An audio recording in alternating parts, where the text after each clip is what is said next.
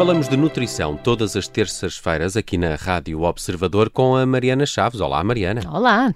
Eu sou o Nelson Ferreira e está comigo também a Judite França. E, Mariana, hoje uh, trazemos o jejum para a mesa, que é uma coisa que eu não gosto nada. Mas tem-se falado, de facto, muito nestas 12 horas de jejum. Até já te ouvi dizer num programa uh, mais antigo aqui no, no Aprender a Comer, uh, que é um, uma espécie de jejum higiênico, não é? Uh, Porquê é que é tão importante cumprirmos estas horas? É que são muitas, 12. Não sei se o meu estômago vai gostar muito disto. Eu acho. Muitas? Uma parte delas estás a dormir, Nelson. É, ainda bem, porque senão é, seria ainda pior. E já dizia a minha avó: dormir é meio sustento. Exatamente. Exatamente. Exatamente. Quanto mais horas dormimos, mais fácil se torna isto. Mas as 12 horas são essenciais. Uh, 12 a 13 horas comendo 3 a 4 refeições. Portanto, são estes dois pontos aqui. Está comprovado cientificamente que se fizermos isso, as 12, 13 horas de jejum, portanto, sem comer, que implica estarmos 12 horas a comer, um, com estas refeições que melhoramos o nosso metabolismo, a qualidade do nosso sono, que hoje em dia é tão importante, e ao mesmo tempo também sentimos mais energia. Isto está cientificamente comprovado. Portanto, uh, o nosso corpo e a nossa vida têm vários ciclos. Nós temos a noite e o dia que ativa o nosso ciclo circadiano, ou seja, ativa as nossas hormonas.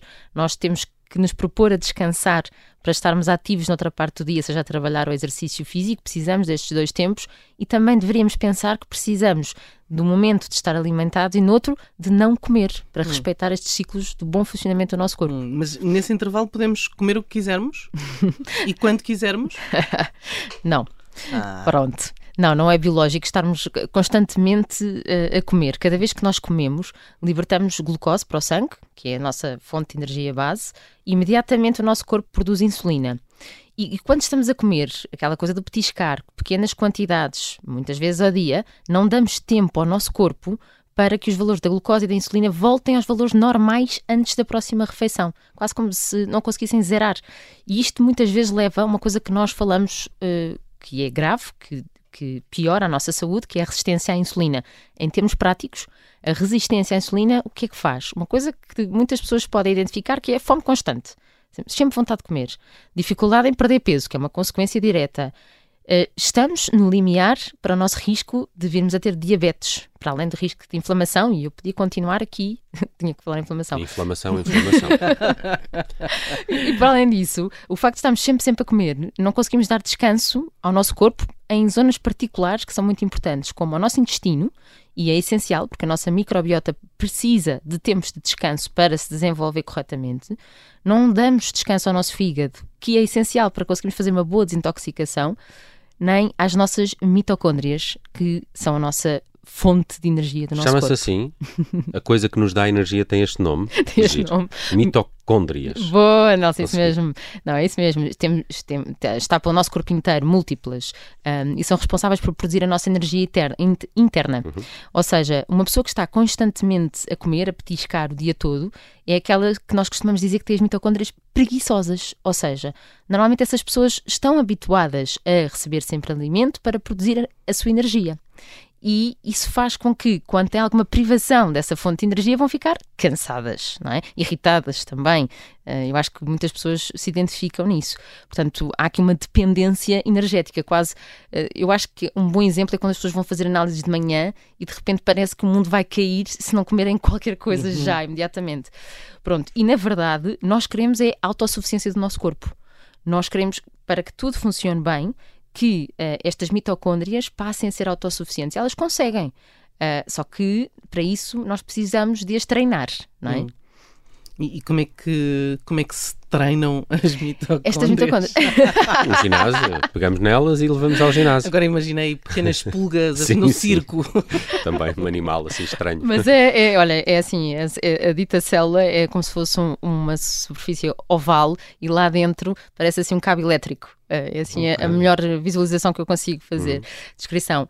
Um, mas é isto que uh, nós não podemos de repente deixar de comer e achar que elas vão conseguir sozinhas ir buscar energia e produzir energia. Portanto, este treinamento de 12 horas, estarmos aqui a propor que elas durante 12 horas sejam autossuficientes, porque nós infelizmente não dormimos 12 horas, não é? Uhum. Uh, é, é, super importante, mas é importante que isto seja gradual. Porque muitas vezes eu em consulta vejo as pessoas dizerem-me assim: ah, eu, eu já experimentei o jejum, mas comigo não funciona. Se senti-me pessimamente Primeiro porque as pessoas depois avançam logo para um jejum muito maior. Mas um, tem que pensar um bocadinho, isto é como um exercício físico. Ninguém se propõe a fazer uma maratona sem antes ir treinar. Uhum. Portanto, uma pessoa não se deve propor, uma pessoa que, imaginem, faz uma ceia. Imaginem que a pessoa se deita à meia-noite e come qualquer coisa. De repente acorda às 7 da manhã e come outra vez. Essa pessoa faz um jejum apenas de 7 horas. Ou 6 horas e meia até, talvez. Mas a ideia é tipo começar com 8, 9, fazer é até chegar às 12? Exatamente. A ideia é ir aumentando gradualmente, hora e meia, no máximo duas, e normalmente os primeiros quatro dias são os mais complicados. Porquê? Porque a pessoa está a sair da sua zona de conforto e, e, pode só achar estranho e acha, também é muito mental, não é? Acha que não vai ter energia, que não vai conseguir fazer. Um, mas é, é, muito importante levar isso adiante, um, exatamente para, para conseguir chegar às ditas 12 horas. E vai ver que vai ter muito mais energia quando chega lá também para isso pode haver aqui uma estratégia nutricional, obviamente. Hum. Escolher o que se come uh, para antes de iniciar esse jejum, é, isso, é disso que falas? Sim, porque olha, um, ehm, portanto, as ditas mitocôndrias, essas células, elas uh, utilizam como fonte de energia a glucose, não é? Para, para produzirem energia. E, e, portanto, imagina, se, se, estamos habituados a 8 e vamos querer fazer 9 horas e meia de jejum, se nós comermos frutos secos, por exemplo, que é uma boa fonte de gordura e de fibra, não é uma boa fonte de hidratos de carbono, o que na verdade vai acontecer é que nós vamos precisar de digerir os frutos secos para conseguir tirar de lá energia. Então, nesse momento, entre o momento em que nós comemos os frutos secos e que vamos obter energia deles, estamos em cetose, que é aquilo que acontece durante o jejum. Ou seja, na verdade, não estamos a dar o alimento direto à mitocôndria, ela está a ter que ir trabalhar para ir buscar alimento para produzir energia.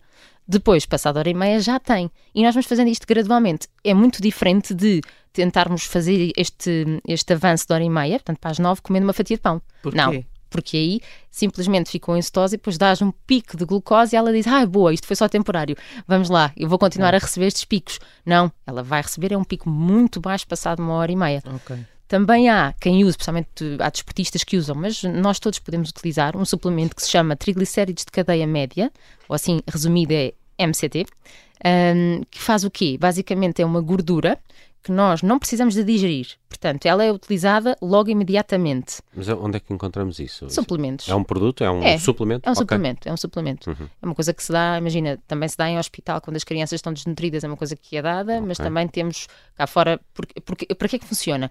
Não precisas digerir, eu há pouco dizia, nós é? frutos secos precisam de digestão para conseguirmos ir buscar energia. O MCT não precisa. Portanto, é imediatamente absorvido, utilizado como gordura. Ora, gordura o nosso corpo usa, porquê? Porque utiliza, transforma em corpos tónicos e o nosso cérebro, por exemplo, utiliza muito bem esses, corpos tónicos.